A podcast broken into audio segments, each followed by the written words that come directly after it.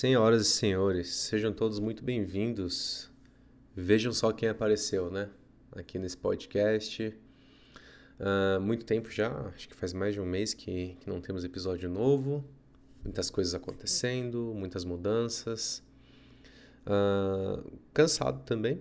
Eu acho que já falei sobre isso aqui também, né? E o trabalho aqui não é fácil não, rapaziada.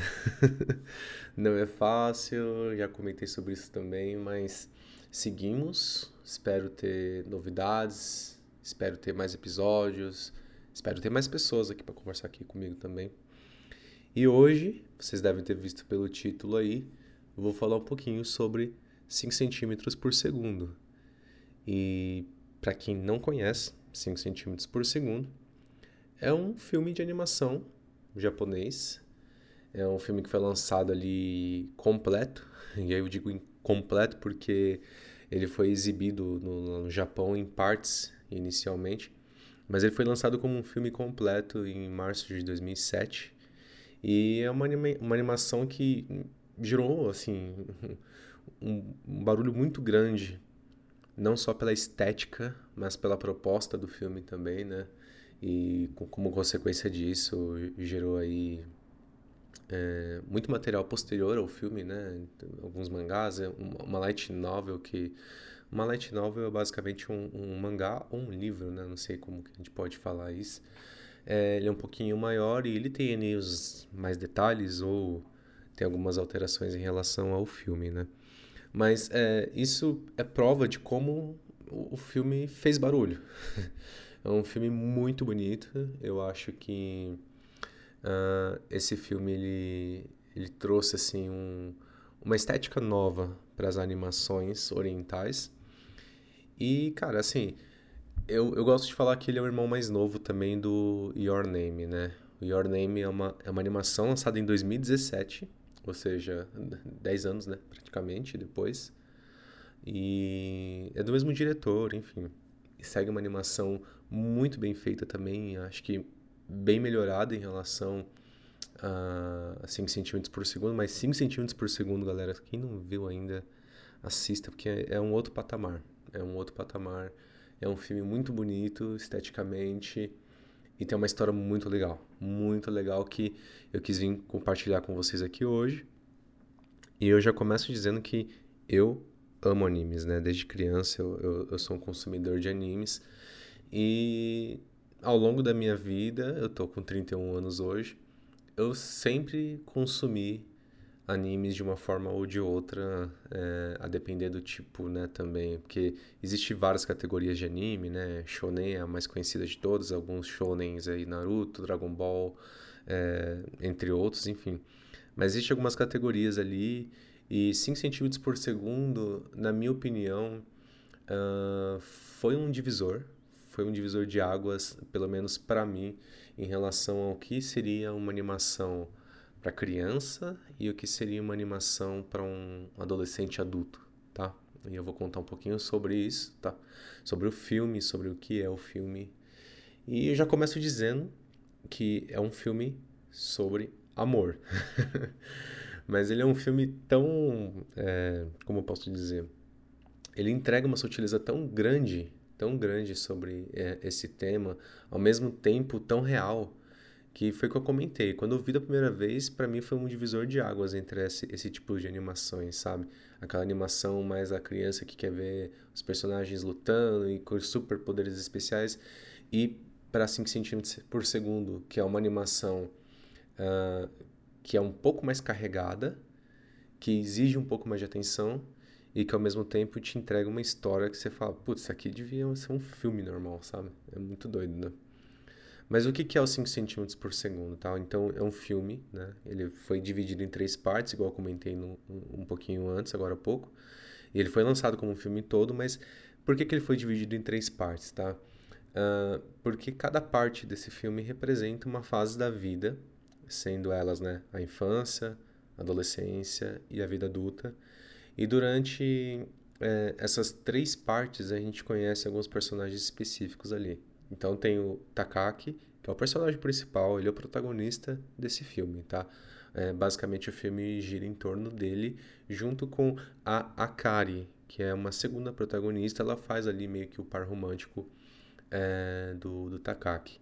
E a gente tem uma terceira personagem X ali, foco, que é a Kanai, que ela tá mais ligada é, na segunda fase do filme, né? Ou seja, na parte da adolescência.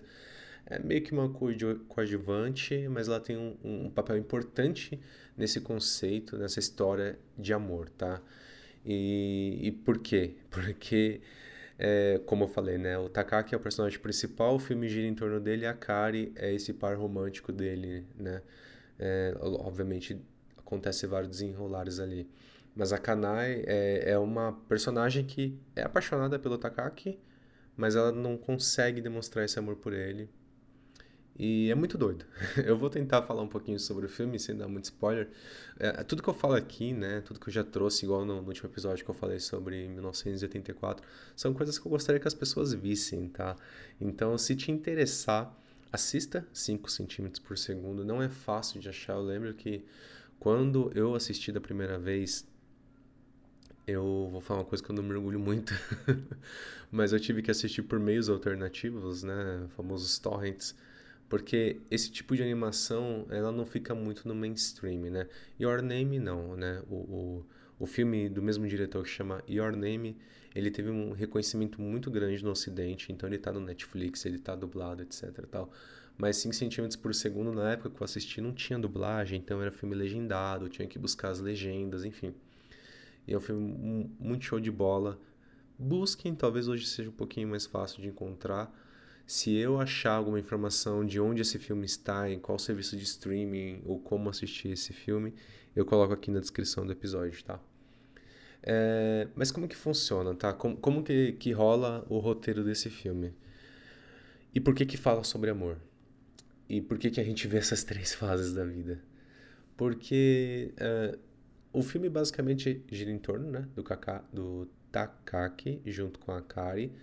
É, e eles têm uma vida muito parecida, né? Ambos são de famílias onde os pais são empresários ou trabalham em grandes companhias e eles precisam estar em constante em constante mudança de cidade, de escola, os pais constantemente estão viajando, enfim. E para esses dois personagens é muito difícil para eles criar um relacionamento com as pessoas em volta deles, né? E eu, quando eu digo criar relacionamento, é relacionamento de amizade mesmo. Porque como a gente com, começa a, a ver o filme, né, a partir do, da fase mais infantil deles, eles se encontram nessa semelhança, então eles ali na escola, eles, eles veem que eles têm esse, isso em comum.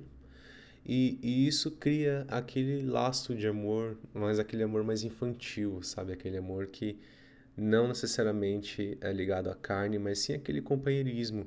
Então, poxa, eles se encontram ali naquela necessidade de ter um companheiro, alguém que entenda os seus anseios, alguém que consegue entender a, tristeza da pessoa, né? Porque relacionamento se trata muito disso, né? Não somente nas partes boas, mas nas partes ruins também. É importante que, que, que as pessoas se compreendam, né? Isso que é um relacionamento de verdade. E então, aquele amor infantil ali, aquele companheirismo infantil, a gente acompanha nessa primeira fase da vida deles. E justamente essa questão de constante mudanças das famílias de cada um deles acaba separando eles e trazendo eles para uma, uma, é, uma situação onde a única comunicação, e aí vamos voltar, vamos lembrar que o filme é de 2007, tá? Uh, a única comunicação deles era através de cartas. E isso vai cada vez mais estreitando, é, estreitando não, né? Vai cada vez mais separando, é, afastando esse, esse relacionamento deles, porque acaba ficando um pouco mais difícil, né? Com, com o passar do tempo, a dificuldade vai aumentando, ter esse relacionamento acaba é, ficando inviável. E aí é onde a gente parte para a segunda fase do filme, que a gente fala sobre a adolescência deles, né? É, lembrando que durante esse filme a gente acompanha todos esses personagens, nesses diferentes momentos das vidas deles, e a gente começa a perceber, e aí eu volto a dizer novamente, né, como que um filme de animação, de novo, um filme de animação consegue transparecer tanto um, uma situação real. É, porque a gente pode trazer isso, né? No nosso dia a dia. Todo mundo teve o seu amor de infância, né? Todo mundo teve seu amor de adolescência. E a gente sabe que uh, aquele amor, ele é daquele momento. Muitas vezes a gente não consegue uh, segurar isso para o resto da vida. Ai, quando você é adolescente, tudo vai durar para sempre. Não, às vezes não. Às vezes uh, o tempo separa as pessoas, às vezes as situações separam as pessoas. E é exatamente isso que acontece nesse filme. Quando nós entramos na fase da adolescência deles, a gente começa a ver como eles se moldam, né? Porque é, quando era criança, o que ligava a eles era aquela situação. Então eles se encontravam numa dificuldade de, de, se relacionar com outras pessoas, de terem amigos, né? Eles se, se encontraram amigos, se encontraram nesse, nesse carinho um pelo outro, justamente pelo fato de que eles não conseguiam se relacionar com outras pessoas. E quando está na fase da adolescência, isso vai mudando. E é super natural. E isso foi o que eu achei legal desse filme. Porque ele traz, né, pra, pra, pra gente, né, na, na história do filme, como que as pessoas vão se moldando ao longo da vida, né?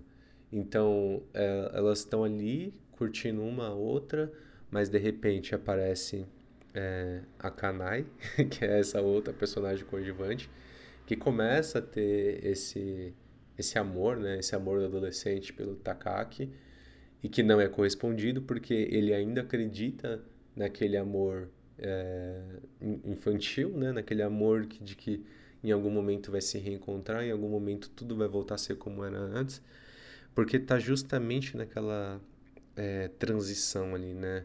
Saindo da nossa famosa infância para nossa pré-adolescência, começando a ser um adolescente com anseios, com vontades próprias e percebendo de que está chegando um momento onde a vida vai dar aquela virada, né? Onde as responsabilidades vão começar a aparecer, onde nós vamos ter que ter algumas ações ali diferentes e a gente acaba sendo mais independentes também em alguns aspectos, né?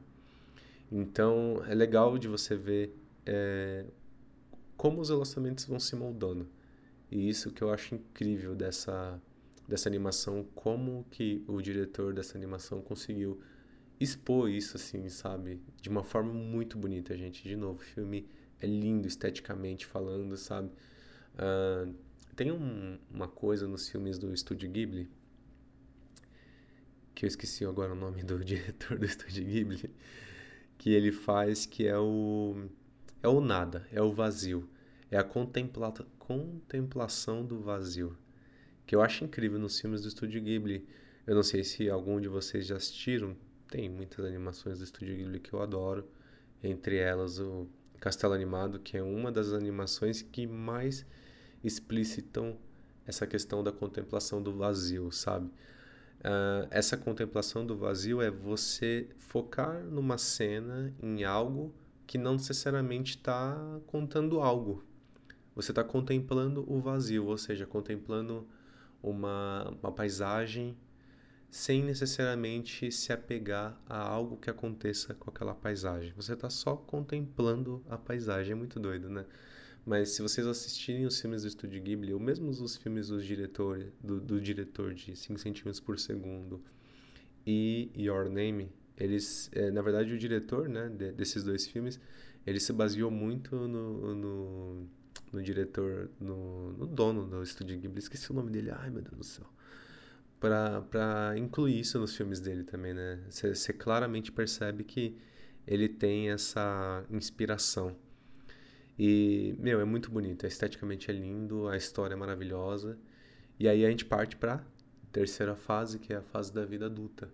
É a fase onde nós estamos, né? É, com, completamente, eu não, eu não diria completamente, mas é onde nós percebemos de que a gente é, realmente tem uma outra visão. Você com certeza, eu não vou afirmar com certeza, mas eu acredito que você não tem a mesma visão do mundo hoje que você tem quando você era um adolescente.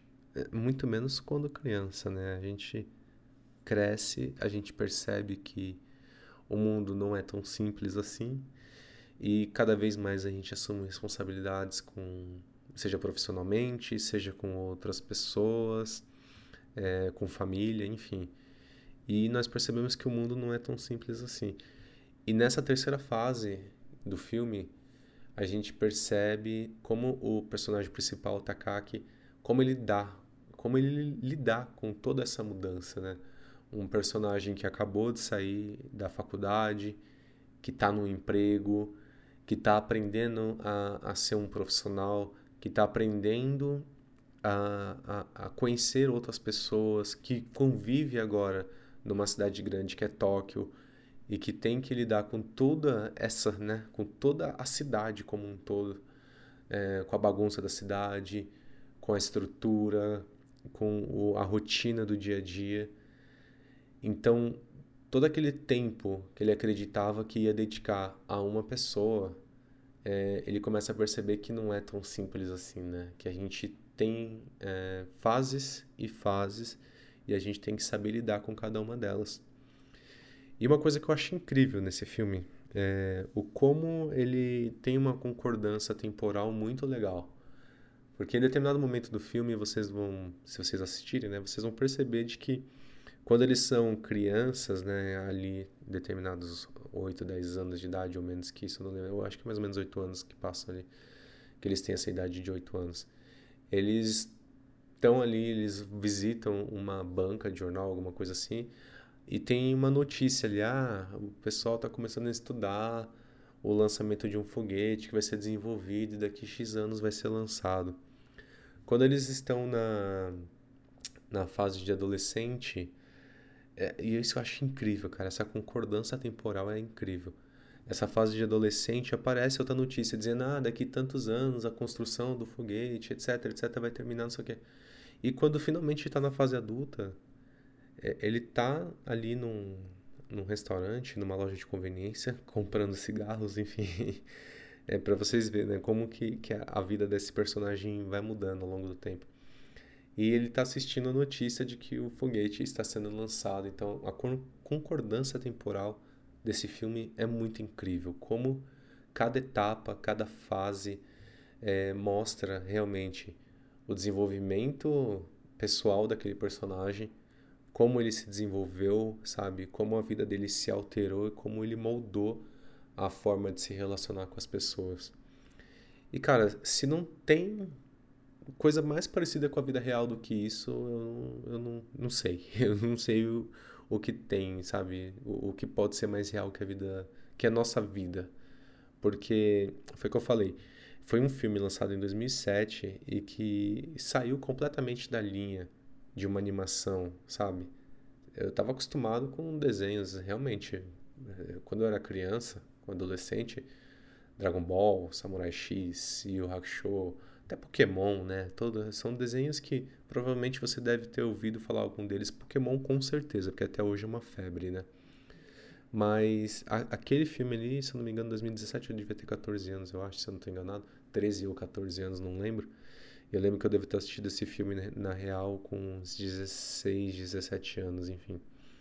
E, e saía totalmente na linha. Você falava, nossa, beleza, né?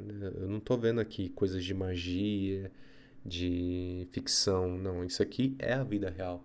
Isso aqui é uma forma de demonstrar através da arte da animação como que o mundo funciona, né?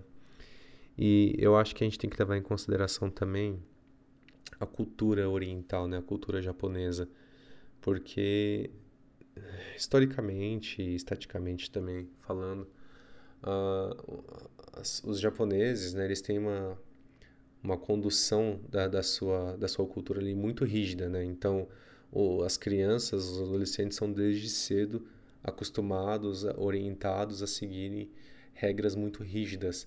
Isso também acaba dificultando ali a questão de relacionamentos interpessoais. E esse filme representa muito bem isso, porque mesmo o Takaki e a Akari tendo aquele amor de criança ali, né? Florando aquele amor de criança, e quando adolescente ainda querendo ficar junto, na vida adulta eles percebem de que é, as coisas não, não, não foram tão simples assim, né? Eles percebem o quanto que é, essa necessidade, até essa necessidade cultural, toda aquela, aquela educação né, que eles tiveram, como que aquilo moldou o relacionamento deles, né, a vida deles. E isso que, que é lindo desse filme, cara, como ele trata a vida real de uma forma tão, tão incrível, esteticamente falando, linda. É, é o filme é lindo de verdade, é muito legal. E, cara, eu só tenho a recomendar. Eu recomendo, é um filme muito bacana. Eu vou procurar, se eu souber onde assistir, vou deixar aqui na descrição. E se vocês assistirem, já sabem, né? Comentem comigo, manda mensagem lá no Instagram, 12 underline elementos. E se vocês curtiram esse episódio, eu posso falar sobre outros filmes de animação, sobre outras animações também. É, cara, o Estúdio Ghibli eu realmente não lembro o nome do. Ai, cara, eu esqueci mesmo o nome do diretor agora. Eu vou, vou pesquisar. Vamos pesquisar.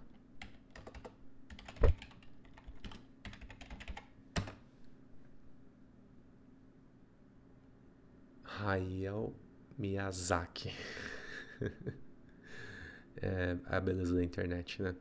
Filmes que com certeza vocês devem conhecer. Quer dizer, um filme que com certeza vocês devem conhecer do Estúdio Ghibli, porque eu lembro que quando foi lançado aqui no Brasil fez muito sucesso, A Viagem de Chihiro, tá?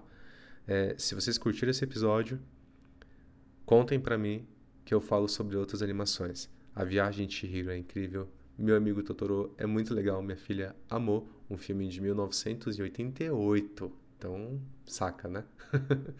o Castelo Animado, e, e assim, A Viagem de Chihiro e o Castelo Animado são filmes pré é, pré 5 centímetros por segundo, tá? É, e eles já, eles já trazem temáticas bem adolescentes adultas, né? dependendo do seu ponto de vista. Eu sempre falei que, apesar de ser filmes que eu, por exemplo, assisto com a minha filha, que ela adora, é, tem uma profundidade muito grande nesses filmes. Então, são filmes que eu adoraria comentar aqui também. Se vocês curtiram, me falem que eu comento mais sobre essas outras animações também. Tá legal? Muito obrigado por terem ouvido. Muito obrigado por estarem comigo até aqui. Até o próximo episódio. E em breve novidades. Tchau.